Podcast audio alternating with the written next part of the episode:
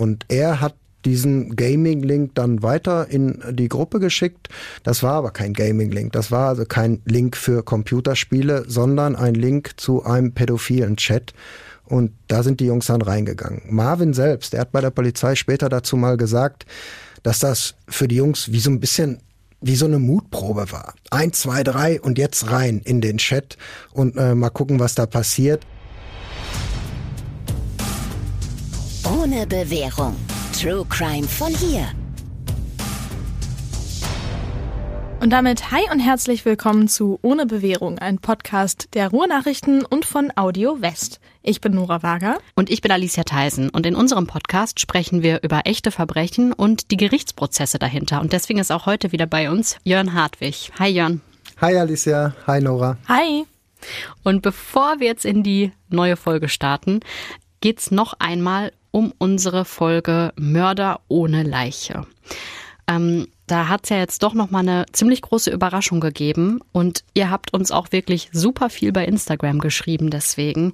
Mörder ohne Leiche ist ja nicht mehr ganz korrekt, weil inzwischen gibt es eine Leiche. Tatsächlich wurde Anna gefunden. Die Polizei hat ihre Leiche ähm, Mitte März in Krefeld gefunden und sie war in dem Keller eines Hauses eingemauert und zu diesem Haus, und das ist auch so ein bisschen das Brisante, jetzt drei Jahre später, ähm, da hatte der Täter, der ja auch verurteilt ist, Zugang. Und das ja, Skurrile an der Sache ist, die Polizei hat damals, als ermittelt wurde, auch dort nach Anna, nach einer Leiche oder zumindest nach Spuren gesucht. Das heißt, die Wohnung wurde durchsucht, aber es wurde nichts gefunden. Und deswegen laufen da natürlich jetzt gerade die Ermittlungen, was ist da passiert, warum wurde Anna nicht schon früher gefunden. Es ist natürlich gut, dass Anna jetzt gefunden wurde, auch wenn es natürlich traurig ist und für die Familie wahrscheinlich wieder viele alte Wunden aufreißt. Aber sie haben jetzt zumindest Gewissheit. Es wird eine Beerdigung für Anna geben und die Familie hat einen Ort, um die Erinnerung an sie wachzuhalten. Genau, das ist ja eigentlich genau das, was sich die Familie gewünscht hat, was auch damals im Prozess immer gesagt worden ist. Und ähm, das darf man auch nicht vergessen, für die Richter ist das natürlich auch nochmal eine Bestätigung, dass sie mit ihrem Urteil damals richtig gelegen haben, als sie Michael S.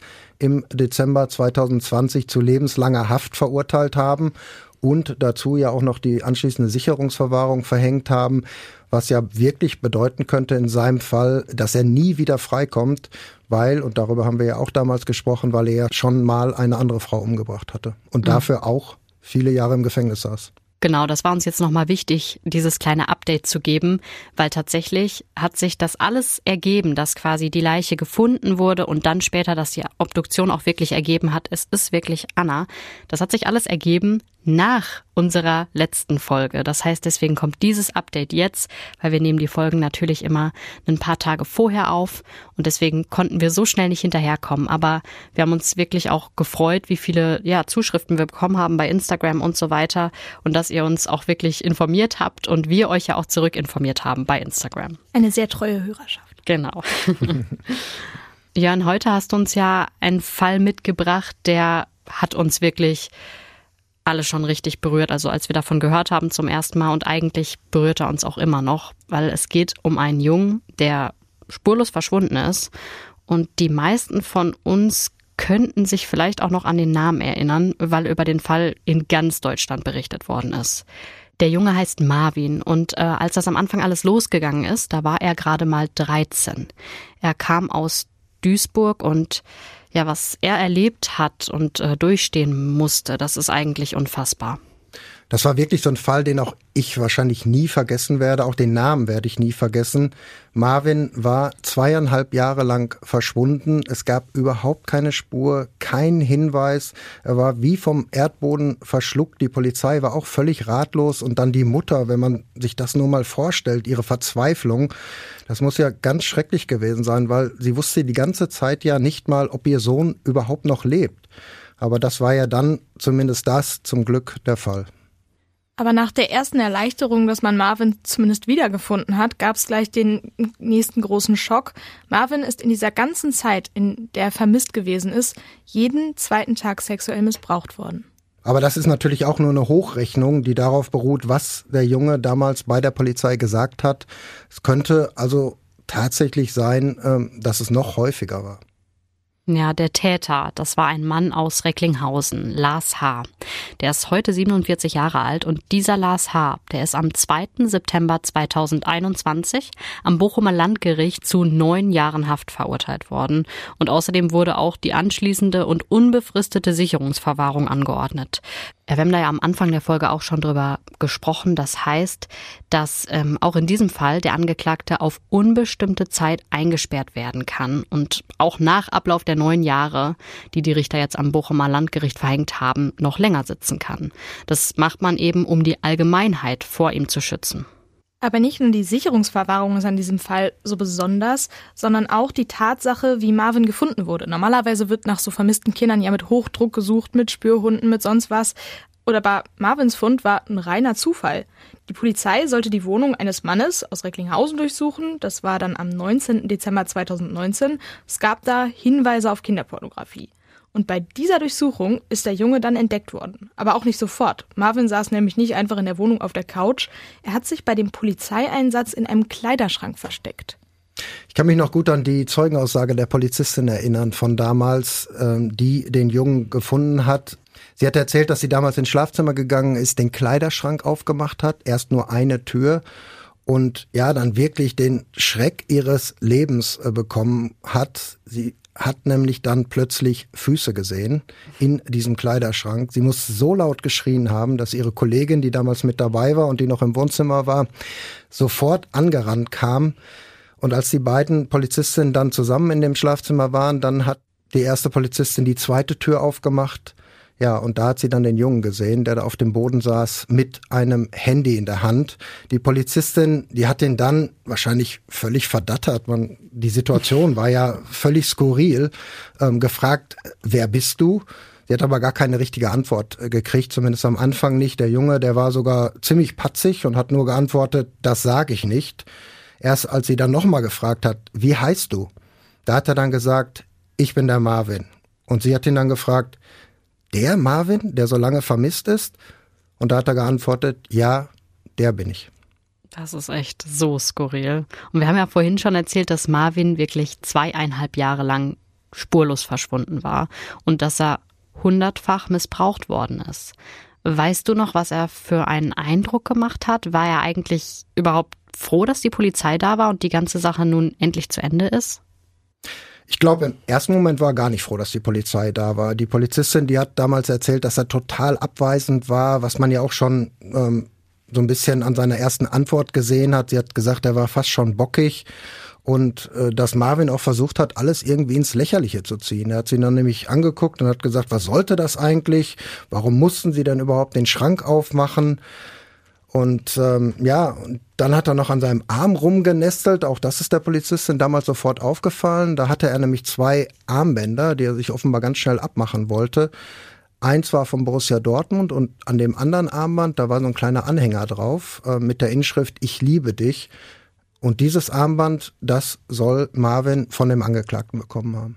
Mhm.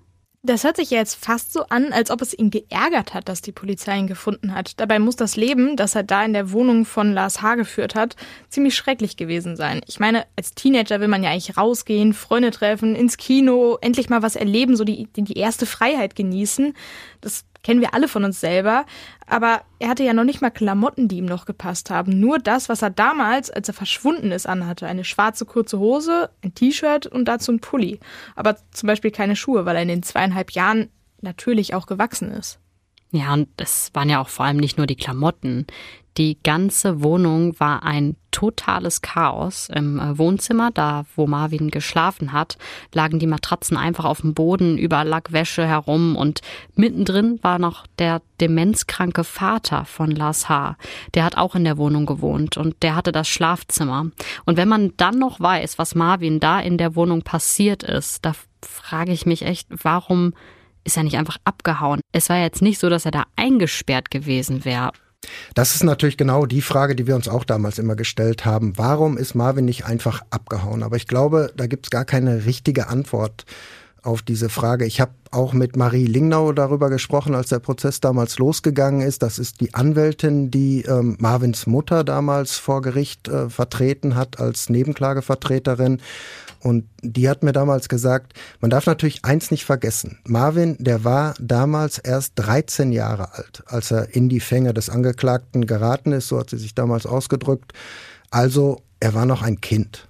Und wenn man dann die ganze Zeit einer Person ausgesetzt ist, die so unheimlich manipulativ äh, gewesen ist, wie der Angeklagte es gewesen sein soll, ja, dann ähm, macht man vielleicht auch als Kind gar nichts.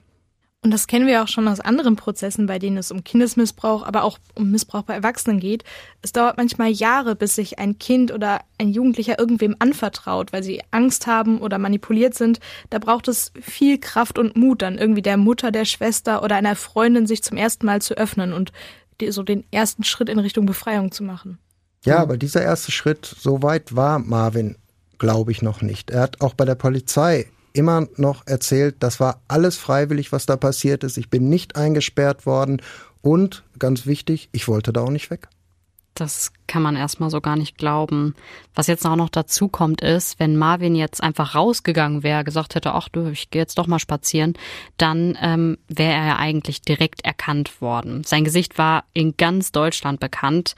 Das lag auch daran, dass in der ZDF-Sendung Aktenzeichen XY ungelöst nach ihm gesucht worden ist. Das heißt, zumindest die Leute, die diese Sendung damals gesehen haben, die hätten der Polizei auf jeden Fall dann sagen können, hey, ich habe hier gerade den Marvin gesehen.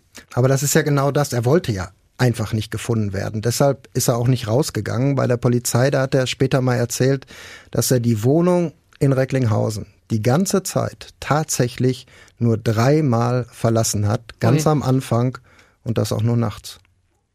Ich stelle mir das gerade vor, wie er da in dieser Wohnung ja eher gehaust als gelebt haben muss. Immer dieselben Räume, immer drin, kein Licht, keine Sonne er konnte ja nicht mal zur Eisdiele gehen und sich eine Kugel Vanilleeis holen und immer dieselben zwei Menschen um ihn rum. Auf der einen Seite Lars H., der ihn ständig missbraucht hat und auf der anderen Seite der demenzkranke Vater, der da auch irgendwie noch rumhing. Das kann für die Entwicklung von dem Jugendlichen doch nicht gut sein, oder? War natürlich auch nicht gut. Ganz klar. Die Polizistin, die Marvin damals gefunden hat, die hat vor Gericht gesagt, dass Marvin im Umgang mit Menschen völlig überfordert war und ähm, was ich damals auch echt erschreckend fand, sie hat gesagt, man hat sofort gemerkt, dass er die ganze Zeit, diese ganzen zweieinhalb Jahre überhaupt keine Bewegung gehabt hat. Der hätte überhaupt keine Körperspannung mehr gehabt, der hatte überhaupt keine Muskeln mehr, weil er einfach nur in dieser Wohnung gehockt hat. Ist ja noch nicht sonst mehr rumgelaufen, vielleicht mal drei Schritte in die Küche oder mal äh, zur Toilette, aber mehr Bewegung war ja nicht. Und ähm, sie hat gesagt, er war auch in einem katastrophalen Zustand. Er lief auf Socken rum, hatte einen alten Herrenpullover an, er roch stark und er war total dreckig. Ja, das ist ganz, ganz schlimm, das zu hören. Was wir uns natürlich jetzt alle fragen ist, was ist da passiert vorher? Also warum geht ein 13-jähriger Junge zu einem fremden Mann, der auch in einer ganz anderen Stadt wohnt, und taucht dann da unter? Obwohl dieser Mann ihn auch noch ständig missbraucht, muss man jetzt dazu sagen. Also wir müssen, glaube ich, mal ganz zum Anfang der Geschichte gehen, um so ein bisschen verstehen zu können, was da passiert ist. Warum hat Marvin das gemacht?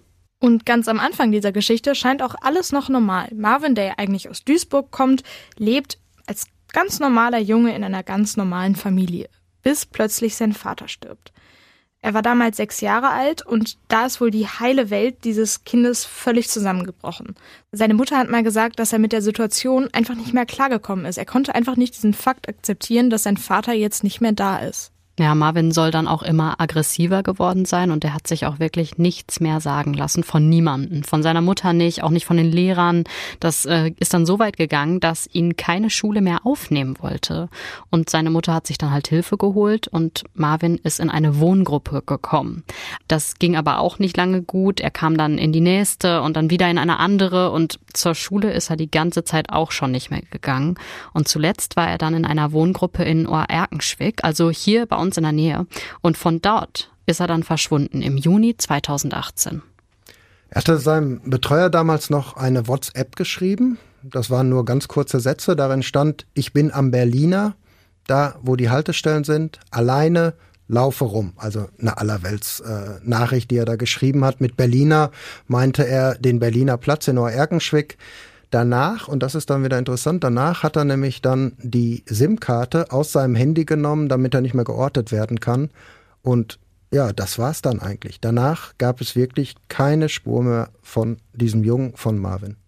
Jetzt wissen wir natürlich im Rückblick, dass er dann zu Lars H. gegangen ist oder gefahren ist, nach Recklinghausen Süd. Für alle, die sich jetzt hier dagegen nicht so gut auskennen, vom Berliner Platz in Oerkenschwick bis zur Wohnung des Angeklagten sind das so rund zehn Kilometer. Lars H. muss er dann aber doch schon gekannt haben, sonst wäre er nicht zielstrebig dahin gegangen. Weiß man denn, woher die beiden sich kannten? Die haben sich wohl über eine Chatgruppe kennengelernt, was aber auch Zufall war, so muss man das wahrscheinlich sagen im Nachhinein. Die Jungs, die da in der Wohngruppe gelebt haben in Neuerkenschwick, die hatten eine eigene WhatsApp-Gruppe. Und da haben sie sich immer ähm, Gaming-Links, Computerspiel-Links hin und her geschickt. Und äh, einer von diesen Jungs, der hat dann vor Gericht als Zeuge ausgesagt und der hat gesagt, bei mir ist dann irgendwann ein Link aufgelaufen, der war überschrieben oder der hatte den Namen Gaming, also Spielen. Und er hat diesen Gaming-Link dann weiter in die Gruppe geschickt, hat sich dabei gar nichts gedacht. Das war aber kein Gaming-Link. Das war also kein Link für Computerspiele, sondern ein Link zu einem pädophilen Chat. Und da sind die Jungs dann reingegangen. Marvin selbst, der hat bei der Polizei später dazu mal gesagt, dass das für die Jungs wie so ein bisschen wie so eine Mutprobe war. Eins, zwei, drei und jetzt rein in den Chat und äh, mal gucken, was da passiert. Aber das wäre alles nur Spaß gewesen, weil man sich halt lustig gemacht hat. Über die Männer kann man sich ja auch vorstellen. Die Jungs waren 12, 13, 14 und wenn dann sowas da auftaucht, dann wird natürlich gelacht und dann wird sich mhm. das angeguckt. Ähm, ja, und einer dieser Männer, ähm, die da in dem Chat waren, das war Lars H., unser Angeklagter und genau so ist dann dieser Kontakt zu Marvin wohl auch entstanden. Ja, das wollte ich gerade sagen. Es ist jetzt nicht nur Spaß gewesen, sondern Lars H. hat sich ja dann mit Marvin auch getroffen. Und zwar ganz in der Nähe der Wohngruppe. Das ja, ist schon so ein Punkt, an dem man denkt, das kann doch eigentlich nicht sein, dass sich Pädophile in der Nähe einer Wohngruppe rumtreiben und da dann den Kontakt zu den Jungs suchen, weil das sind ja wirklich Jungs, die da wohnen, die haben echt schon genug Probleme. Das habe ich damals übrigens auch sofort gedacht. Das darf nicht wahr sein. Pädophile in der Nähe einer Wohngruppe und dann auch noch von so schwierigen äh, Jugendlichen. Aber genau so war's. Marvin hat sich mit dem Angeklagten getroffen, bevor er verschwunden ist, mehrmals. Immer da, gleich in der Nähe in Neuerkenschwick, wo er gewohnt hat. Die beiden sind dann zusammen in ein Waldstück gegangen. Da kam es dann auch zu sexuellen Handlungen. Marvin hat dafür Geld gekriegt. Das oh. wissen wir heute. Mal 50 Euro, mal 20 Euro, dazu Zigaretten. Die Mitarbeiter in der Wohngruppe, die sind damals tatsächlich äh, so ein bisschen aufmerksam geworden, auch misstrauisch geworden, weil die haben das natürlich gemerkt, dass Marvin auf einmal Geld hatte. Er hatte auf einmal neue Klamotten, er konnte sich auf einmal Sachen leisten, ähm, die er mit seinem normalen Taschengeld, das er da gekriegt hat, einfach nicht bezahlen konnte. Ein PS4-Spiel zum Beispiel, Parfüm hatte er. Deshalb hat er am Ende dann noch die Auflage gekriegt, Marvin, immer wenn du rausgehst, jede Stunde musst du dich melden. Du musst uns jede Stunde mitteilen, wo du bist. Und das hat Marvin auch gemacht. Daran hat er sich gehalten, bis äh, zu diesem letzten Eintrag, über den wir ja gerade schon gesprochen haben. Du hast ja gerade von Zigaretten erzählt. Heißt das, dass er schon mit 12 oder 13 geraucht hat? Haben die wohl alle. Also das war immer äh, der Reiz. Ähm, bei diesen Männern oder wenn die rausgegangen sind, ja, die haben geraucht, haben Zigaretten gekriegt. Ähm, darum drehte sich die Welt. Computerspiele, Zigaretten. Was ich besonders erschreckend finde, Lars H. war nicht der einzige Pädophile, der sich da in der Wohngruppe herumgetrieben hat. Da soll es noch andere gegeben haben. Stimmt tatsächlich. Im Prozess da war mindestens noch von einem weiteren Mann die Rede, ähm, der sich mit den Jungs getroffen haben soll. Ähm, da war immer, hieß es immer, ja, in einer Pizzeria, einer der Mitarbeiter. Die Polizei hat damals auch ermittelt, aber da ist einfach nichts bei rumgekommen. Wir wissen also nicht, ob das stimmt. Wir wissen aber ganz genau, dass Lars H. da war, dass er sich mit Marvin getroffen hat. Das steht äh, hundertprozentig fest. Ja, und was auch feststeht, ist, dass die Justiz den Lars H. schon kannte, weil Lars H. ist kurz bevor er sich mit Marvin das erste Mal getroffen hat, verurteilt worden, und zwar zu zehn Monaten Haft auf Bewährung. wegen Kinderpornografie. Und das war im März 2018 am Amtsgericht Recklinghausen. Außerdem haben ihm die Richter damals auch einen Bewährungshelfer an die Seite gestellt, um ihn ja so ein bisschen, bisschen besser beobachten zu können. Und unser Podcast heißt ja eigentlich ohne Bewährung, aber wir sprechen hier ja auch immer mal über die Vorstrafen und die Bewährungsstrafen, wie auch hier in unserem aktuellen Fall. Und von diesen Bewährungshelfern haben wir schon öfter mal gehört, aber jetzt stellt sich natürlich die Frage, was machen die eigentlich? Bewährungshelfer sind erstmal Sozialarbeiter. Die müssen mindestens ein Bachelorstudium in den Fächern soziale Arbeit oder Sozialpädagogik haben und natürlich ein einwandfreies Führungszeugnis. Sie werden dann Menschen zur Seite gestellt, die zu einer Bewährungsstrafe verurteilt worden sind oder auf Bewährung aus dem Gefängnis entlassen werden. Sie unterstützen die Verurteilten dann dabei, nicht wieder straffällig zu werden. Sie helfen dabei, Kontakt zu Drogenberatungsstellen aufzunehmen oder sie helfen auch bei der Entschuldung, weil in solchen Fällen haben die Leute ja oft eine Menge Schulden.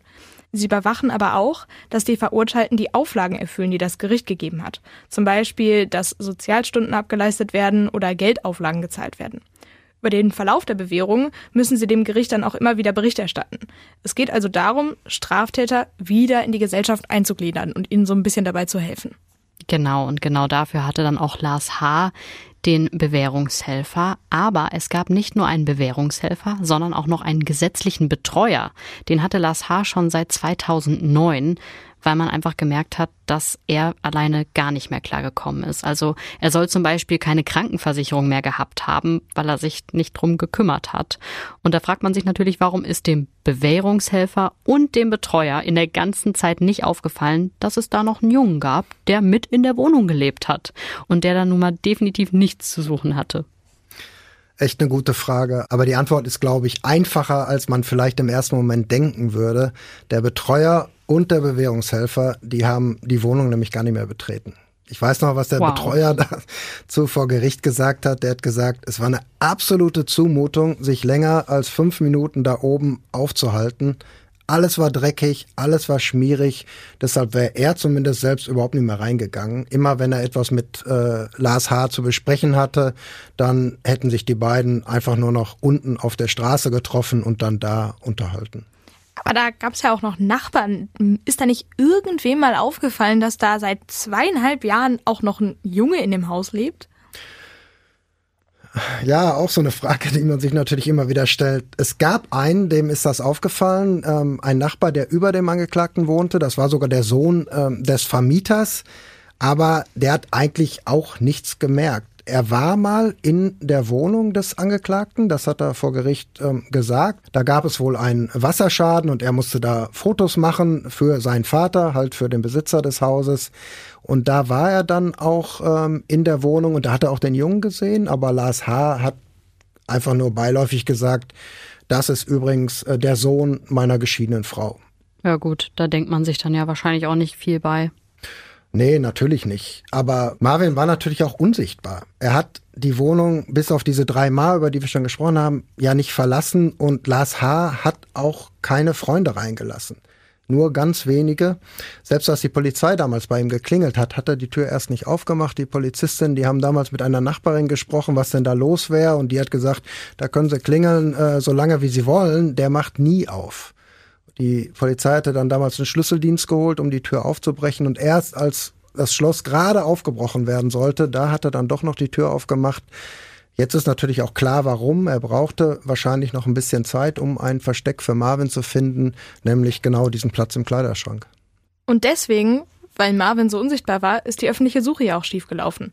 Eigentlich wurde er zum Beispiel über die ZDF-Sendung Aktenzeichen XY gesucht, aber das ist natürlich ins Leere gelaufen, weil er war ja nicht draußen, es hätte ihn keiner sehen können. Und der Sohn des Vermieters, der hat die Sendung scheinbar nicht geschaut. Und das ist dann das Problem, dass die Sendung eben nicht jeder guckt. Ich weiß gar nicht, guckt ihr die?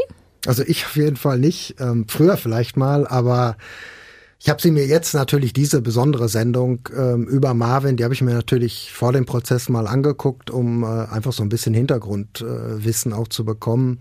Aber normalerweise gucke ich die nicht. Aber ich gucke auch keine Krimis, weil ich einfach im Gericht schon jeden Tag Kriminalfälle habe. Sind vielleicht nicht immer so spannend wie im Fernsehen, aber ähm, mache ich einfach nicht. Na guck, und ich bin genau das Gegenteil. Ich krieg irgendwie anscheinend nicht genug. Also ich glaube, ich, glaub, ich habe auch so ein bisschen so, ein, so eine True Crime-Sucht irgendwie entwickelt. ähm, also ich gucke jetzt nicht so oft ähm, Aktenzeichen XY, aber also wenn ich da so durchseppe oder so, bleibe ich da schon mal hängen, aber einfach, weil mich die Fälle interessieren. Ich meine, deswegen mache ich ja auch diesen Job hier. mich interessieren halt einfach die Geschichten, die Kriminalfälle und ja, gerade diese Cold Cases, die berühren einen ja nochmal ganz anders, weil da irgendwo sitzen einfach Eltern, Geschwister, ähm, alle möglichen Freunde, die nicht wissen, was ist mit diesem Menschen passiert. Und das, ich weiß nicht, das macht irgendwas mit mir. Ja, aber es ist natürlich trotzdem nur zugucken. Also es ist ja in den seltensten Fällen, dass man mal selbst irgendwas, oder eigentlich kommt das ja fast nie vor, muss ja absoluter Zufall sein, dass man mal selbst etwas zu einer Lösung eines Falles äh, beitragen kann. Ne? Aber ich meine, in so Kriminalfällen spielt ja dann oft der Zufall doch eine relativ große Rolle. Marvin wurde ja auch nur aus Zufall gefunden. Und manchmal ist es ja dann doch der kleine Zufall, irgendwie der eine Passant, der den Täter dann doch gesehen hat, der dann am Ende die Sendung guckt und denkt, den kenne ich doch und dann zur Lösung des Falls beiträgt. Ja klar, die Sendung wird natürlich auch wirklich von ganz, ganz vielen Leuten geguckt, auch wenn ich jetzt nicht dazugehöre. Aber in dem Fall war es ja auch so. Es gab ja tatsächlich ein Hinweis damals nach der Ausstrahlung der Sendung von einem Anrufer, der sich bei der Polizei gemeldet hat und der soll einen relativ konkreten Hinweis auf unseren Angeklagten auf Lars H. gegeben haben. Aber dieser Hinweis, das war dann auch nachher ähm, noch Thema, dieser Hinweis ist irgendwie nicht weiter verfolgt worden. Der ist zwar wahrgenommen worden, aber irgendwo ist das dann verloren gegangen. Es gab auch Ärger für die Polizei damals und ja, im Nachhinein ist das natürlich immer einfach, aber es hätte vielleicht tatsächlich sein können, dass, ähm, wenn man dieser Spur nachgegangen wäre, dass Marvin ja vielleicht fünf Monate vorher gefunden worden ist. Und es gab auch noch eine andere Frau, eine alte Dame aus einem Altenheim in Recklinghausen, ganz in der Nähe war dieses Altenheim ähm, von dem Wohnort des Angeklagten. Und in diesem Altenheim hatte Lars H. auch mal gearbeitet, als eine Art ja, Hausmeister. Und diese alte Dame, die mochte ihn eigentlich nicht, aber sie hat sich trotzdem mit ihm unterhalten, weil irgendwie war Lars H. mit ihrem Sohn wohl befreundet, bekannt. Und dann hat sie ihn angesprochen und er hat ihr dann auch mal ein Foto gezeigt auf seinem Handy und da war ein Junge drauf. Und hm. Dazu hat er dann damals gesagt, das ist übrigens mein Sohn. Und die alte Dame hat natürlich dann gesagt, ja, ach, wie schön und äh, wie man sich das halt so vorstellt. Und als sie dann die Sendung gesehen hat, Aktenzeichen XY ungelöst, da hat sie dann gedacht, das ist doch genau der Junge, den ich auf dem Handy gesehen habe. Und damit hat sie Lars H. dann auch konfrontiert und hat gesagt, ich weiß, dass der Junge bei dir ist, sinngemäß.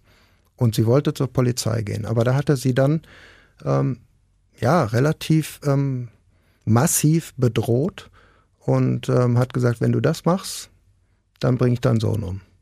Und da hat sie natürlich Angst gekriegt und ähm, nichts gemacht. Deshalb ist dieser Hinweis von dieser alten Dame nicht weitergegeben worden.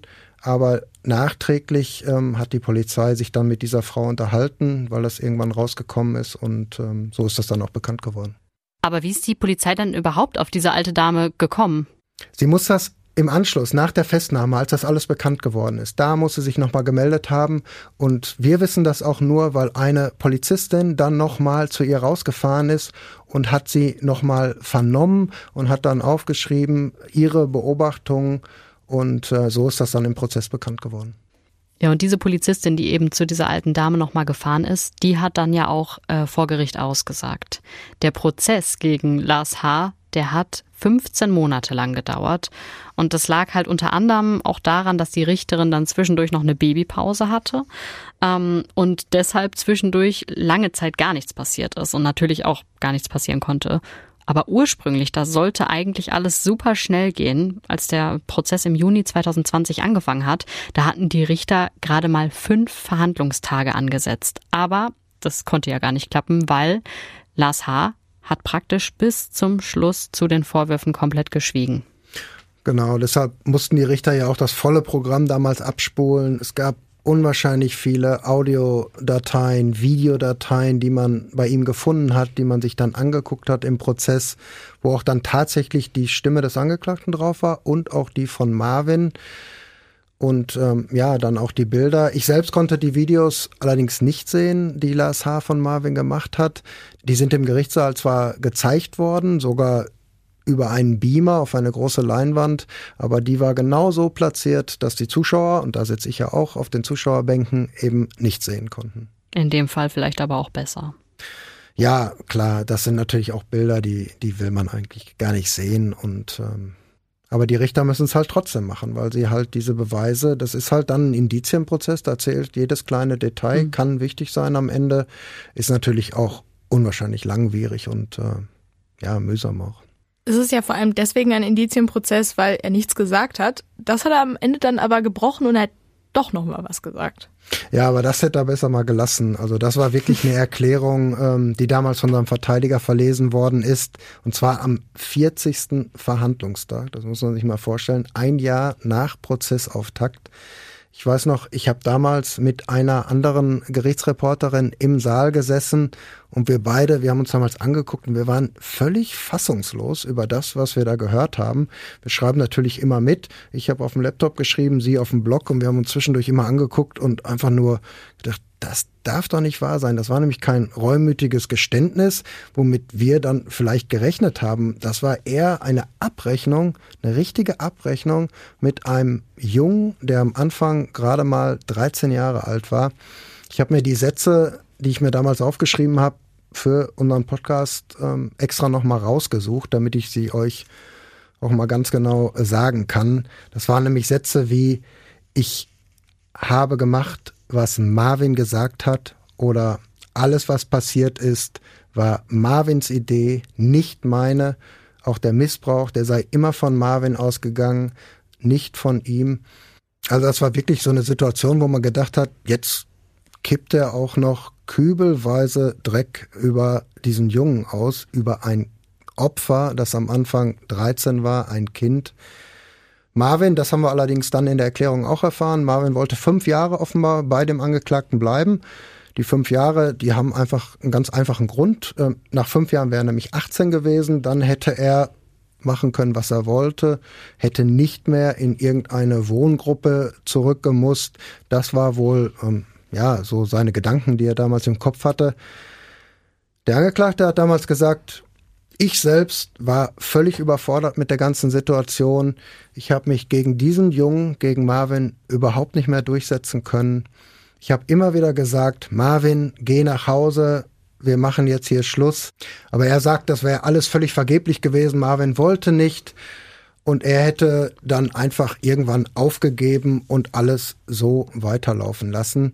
Ganz am Ende seiner Erklärung. Da hieß es dann, zumindest noch, ja, das war falsch, dass ich Marvin damals bei mir aufgenommen habe und das tut mir auch leid, aber das konnte natürlich das, was er vorher gesagt hat oder was sein Anwalt für ihn erklärt hat, natürlich auch nicht mehr retten. Das ist schon schwer sich vorzustellen. Also nur wenn du es jetzt so erzählst, da, da, da widersetzt sich ja alles in einem, dass irgendwie das, wie wahnsinnig der Typ gewesen sein muss. Ja, Absolut. Das hat uns damals echt geschockt. Wir haben danach auch noch lange darüber geredet, wie man so eine Erklärung abgeben kann, ähm, weil hier sind Opfer und Täter ganz klar verteilt. Da gibt's kein Zwischending, da gibt's keine Grauzone. Da ist schwarz und weiß. Da ist der Täter, der Angeklagte Lars H. und da ist Marvin, das Opfer, anfangs 13 Jahre alt. Das wollte ich auch gerade sagen, dass sich quasi eher der Täter, also Lars H., als Opfer darstellt und vielleicht auch als Opfer sieht. Ja, also das ist schon echt krass. Es war ja jetzt auch nicht so, dass Marvin nur heimlich bei ihm gewohnt hat, sondern es ging im Prozess um über 400-fachen sexuellen Missbrauch. Und übrigens auch noch um äh, Kinderpornografie. Und zwar richtig massiv, um mehrere tausend äh, Dateien, äh, die man bei Lars H. gefunden hat. Aber das ist damals in der Berichterstattung natürlich so ein bisschen untergegangen. Kann man ja auch verstehen. Der andere Fall, äh, da lag einfach der Schwerpunkt drauf. Aber trotzdem ist das natürlich schon hart, ähm, wenn man diese Kinderpornografie Prozesse mitbekommt, weil auch da hört man ja zumindest in der Anklage, was mit diesen Kindern passiert ist. Und das ist schon, ja, das ist schon bedrückend, wenn man dann immer wieder hört, was mit kleinen, teilweise Kleinstkindern gemacht wird und was dann ja gefilmt wird, fotografiert wird und übers Internet verbreitet wird für diese pädophilen Szene, zu der Lars H. ja auch gehört hat. Jetzt hat Marvin zu all diesen Dingen, vor allem auch zu dem sexuellen Missbrauch, ja nicht öffentlich ausgesagt. Er war ja noch minderjährig. Hast du überhaupt irgendwas von ihm gesehen oder gehört? Ja, er hätte natürlich öffentlich aussagen können, aber die Anwältin wollte das unbedingt, Marie Lingnau, die wollte das unbedingt ähm, verhindern, weil sie gesagt hat, wir dürfen auf keinen Fall zulassen für das Wohl dieses Kindes, dass dieser Junge im selben Saal sitzt wie der Angeklagte und dann darüber sprechen muss, ähm, was mit ihm passiert ist. Und zwar in Gegenwart eines Mannes, der ihn, so wie sie es ja ausgedrückt hat, zweieinhalb Jahre lang massiv äh, nicht nur missbraucht, sondern auch manipuliert hat. Und deshalb hat Marvin gar nicht im Saal gesessen. Das ist dann tatsächlich so passiert. Er saß in einem anderen Saal ist dort von einer Kamera gefilmt worden. Bild und Ton sind dann in den Gerichtssaal übertragen worden. Nachher hieß es dann, er hat die Vorwürfe bestätigt, im Wesentlichen bestätigt. Was er genau gesagt hat, weiß ich aber nicht. Und ähm, um auf deine Frage zurückzukommen, gesehen habe ich ihn auch nicht. Also er ist ganz geschützt ins Gerichtsgebäude hereingeführt und auch wieder herausgeführt worden. Was ich mir gerade irgendwie gar nicht vorstellen kann, ist, wie findet der jemals wieder zurück in ein einigermaßen normales Leben nach dem, was er jetzt alles erlebt hat, der Marvin? Das weiß ich auch nicht. Also das ist auch so eine Frage. Ähm, da muss man natürlich drüber nachdenken. Man muss auch daran arbeiten, dass das irgendwie klappt. Aber wenn man jetzt nur mal überlegt, als der Prozess angefangen hat, da war das schon wieder ein halbes Jahr her, dass Marvin gefunden worden ist. Und selbst da hat die Anwältin Marie Lingnau damals gesagt, er geht immer noch nicht wieder zur Schule. Er geht noch nicht wieder zur Schule, weil er es einfach nicht schafft. Sie hat damals auch eine hohe Summe Schmerzensgeld gefordert, 50.000 Euro. Aber das ist natürlich auch sowas, was am Ende nur auf dem Papier steht. 30.000 hat Lars H. auch zugesagt, aber er hat ja kein Geld. Also da wird ja niemals Geld fließen, vor allen Dingen im Gefängnis nicht. Aber er hat immerhin ähm, zugesagt, dass er jeden Monat 20 Euro von seinem Verdienst, Taschengeld im Gefängnis abknapsen will, ähm, sodass das Marvin dann als Schmerzensgeld überwiesen wird. Das will er wohl machen, immerhin. Lars H. ist ja wirklich eine total zwiespältige Person. Zum einen hat, scheint er diesen Jungen ja wirklich irgendwie geliebt zu haben und der bedeutet ihm ja auch irgendwie was, sonst würde er mir nicht was von dem Geld abgeben. Und auf der anderen Seite hat er diesen Jungen massiv sexuell missbraucht. Er hat ihn manipuliert in seiner Wohnung, ja zwar nicht räumlich festgehalten, aber zumindest emotional festgehalten. Genau. Was ist das jetzt für ein Typ gewesen, der da in seiner Chaosbewohnung gelebt hat, in die keiner mehr rein wollte? Da waren wir damals auch gespannt, wer da jetzt wohl reinkommt, als der Prozess angefangen hat. Ich äh, weiß noch, die Wachtmeister haben ihn reingeführt. Lars H., ja, wie soll ich ihn beschreiben? Nicht besonders groß, übergewichtig, ähm, echt schäbige Klamotten an, ein schlabbriges, übergroßes, ausgewaschenes, blaues T-Shirt. Was mir aufgefallen ist, er hatte total fettige Haare.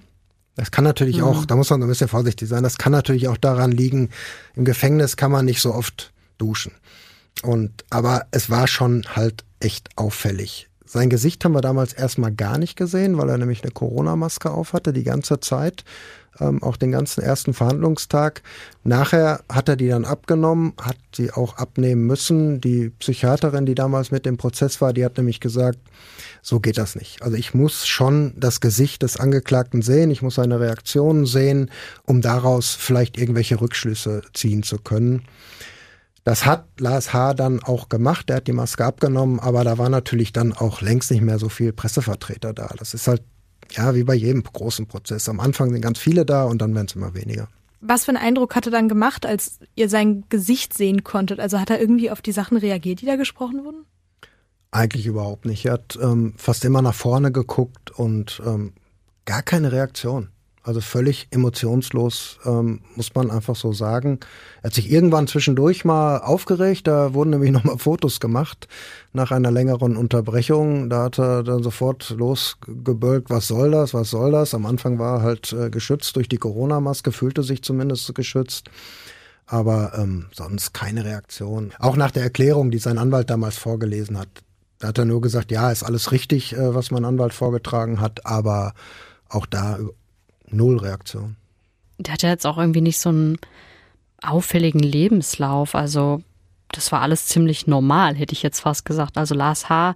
hat äh, den Hauptschulabschluss gemacht und hat dann eine Lehre zum Maler und Lackierer angefangen. Die hat er zwar nicht bestanden, aber danach ist er dann erstmal zum Bund gegangen und. Da hat er übrigens gesagt, das wäre die beste Zeit eines Lebens gewesen. Bei der Bundeswehr? Ja. Oh. Wären wir da geblieben. Zynisch. Mm, ja, aber auch nach seiner ähm, ja, Karriere bei der Bundeswehr ähm, hat er immer mal wieder so ein paar Jobs gemacht und er hat nie illegale Drogen genommen, mm, wobei er hat wohl ziemlich viel Alkohol getrunken. Das hat er zumindest gesagt. Zumindest zuletzt hätte er unwahrscheinlich viel getrunken, um zu vergessen. Aber der Alkohol, der war für ihn auch relativ gefährlich. Er ist als kleines Kind nämlich mal unter den Bus gekommen und hat da unwahrscheinlich schwere Kopfverletzungen erlitten. Es hieß im Prozess, dass da echte Lebensgefahr bestanden hat. Und das hat auch tatsächlich Folgen, die bis heute andauern.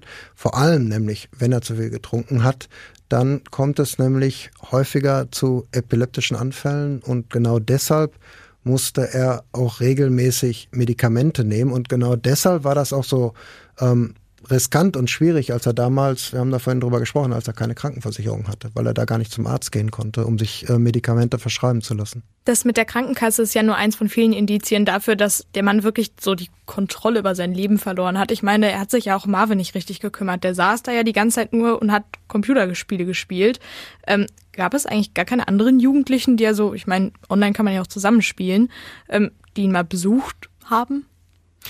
Schwer zu sagen. Also ich glaube, in der Zeit, über die wir jetzt hier sprechen, über diese zweieinhalb Jahre, dass da keine anderen Jugendlichen in der Wohnung waren. Es gibt aber Aussagen von Zeugen, die ähm, so lauten, ja, da waren immer Jugendliche, da waren immer junge Leute. Ein Zeuge hat mal gesagt, wenn da Partys waren, da waren immer Knaben. Hat er sich ausgedrückt, also so ein altertümliches Wort. Und ähm, ja, wir wissen auch, dass Lars H. für einen Fußballverein er da gearbeitet hat oder nur geholfen hat. Aber da hat er wohl auch manchmal Jungs mit nach Hause genommen, ohne dass es da irgendwelche Hinweise auf Missbrauch gibt, dass sie einfach bei ihm waren.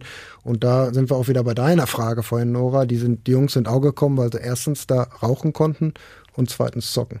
War denn Lars H. dann alleine mit diesen ganzen Jungs oder waren da vielleicht noch andere Männer dabei? Ja, bei den Partys waren wohl auch andere Männer dabei.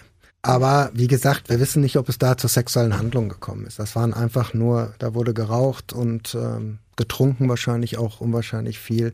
Aber es waren wohl auch Männer in der Wohnung, als Marvin da war. Ich weiß, ein Zeuge, der auch vor Gericht ausgesagt hat, hat gesagt, Lars H. hat diesen Jungen, hat Marvin wie eine Trophäe behandelt, wie sein Heiligtum. Und Marvin hat da aber wohl auch darauf reagiert, dass es andere Männer gab in dieser Zeit, in der er da in der Wohnung waren, andere Männer, die auch Interesse an ihm hatten, sexuelles Interesse. Es gibt nämlich ein Foto, das er einem Bekannten von Lars H. geschickt hat. Auf diesem Foto sind zwei Kinderhände zu sehen, 80 Euro und 10 Schachteln Zigaretten.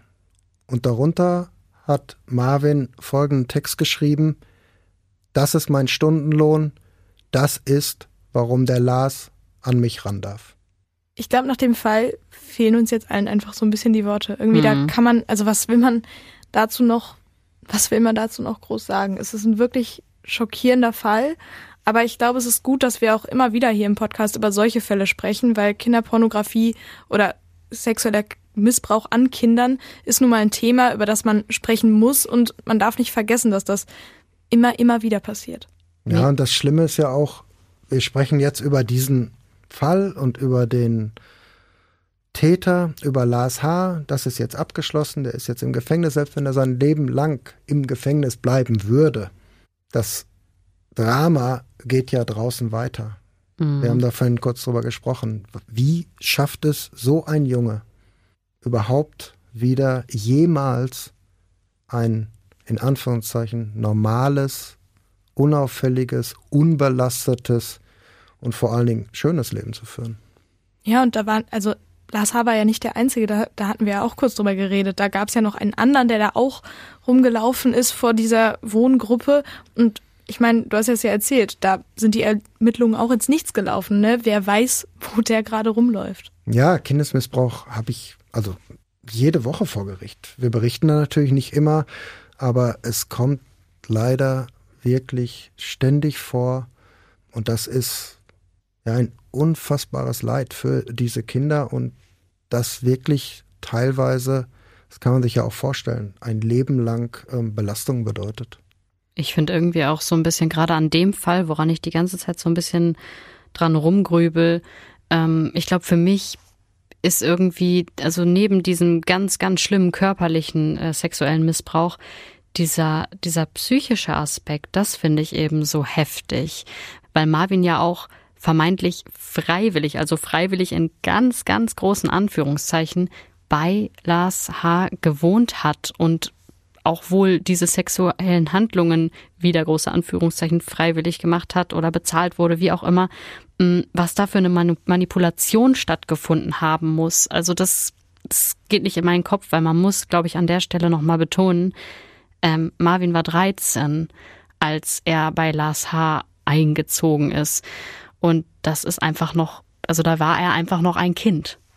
Da sieht man natürlich auch, wozu Erwachsene in der Lage sind. Was sie mit Kindern, mit Jugendlichen machen können, wie sie die manipulieren können, wo sie die hindrängen oder bringen können. Und das ist echt, was einen immer wieder durch den Kopf geht und was auch Angst macht. Was, glaube ich, ganz wichtig ist, ist, dass man Jugendliche und Kinder immer ermuntert und ihnen zuspricht, sich zu melden, sich zu offenbaren, nichts geheim zu halten. Wenn irgendwas ähm, ihnen nicht passt, wenn sie irgendwas, ähm, wenn irgendwas passiert, was ihnen komisch vorkommt, dass sie dann sich wirklich jemandem offenbaren, dass sie damit äh, mit den Eltern sprechen, mit den Geschwistern, mit Freunden. Das lernt man ja auch mittlerweile schon im Kindergarten. Äh, diese ganzen Programme, die wir da kennen, ähm, mein Körper gehört mir, das ist, glaube ich, ähm, schon ganz gut. Und ich habe tatsächlich mal einen Fall gehabt, da hat sich ein Mädchen genau deshalb ähm, offenbart. Sie hat gesagt, ich habe da im Kindergarten was gehört und da ist mir was passiert und das habe ich dann erzählt. Also von daher ähm, Mut machen und ähm, hoffen, dass ganz viele, viele Täter noch gefasst werden, die ja tatsächlich da draußen noch rumlaufen. Ja, und vielleicht auch, dass wir Erwachsene immer die Augen offen halten. Ne? Also wenn man mit Kindern zu tun hat, wenn man irgendwie merkt, die verhalten sich plötzlich komisch, die erzählen Sachen, die die zum Beispiel noch gar nicht wissen dürften oder so in dem Alter, dann müssen da immer mit die Alarmglocken schellen und dann muss man den Kindern quasi die, die Sicherheit geben, du, du kannst dich mir offenbaren, hier ist es sicher für dich. Man muss natürlich auch wissen bei diesen ganzen Fällen, dass also ein fremder Mann hm. ein fremdes Kind missbraucht und wie in dem Fall dann noch quasi in seiner Wohnung ähm, hat die ganze Zeit, das ist die absolute Ausnahme. In der Regel sind die Täter ganz nah an der Familie dran. Ganz, ganz nah. Ja. Verwandte, neue Freunde. So ist es leider. Vielen Dank, Jörn, dass du uns diesen wirklich bewegenden Fall, ich glaube, das hat man uns die ganze Folge lang angemerkt, dass uns auch manchmal mhm. ein bisschen die Worte gefehlt haben, wie man diese ja, Grausamkeit beschreiben soll. Und wir hören uns alle in der nächsten Folge und bis dahin, ciao. Ciao. Ciao.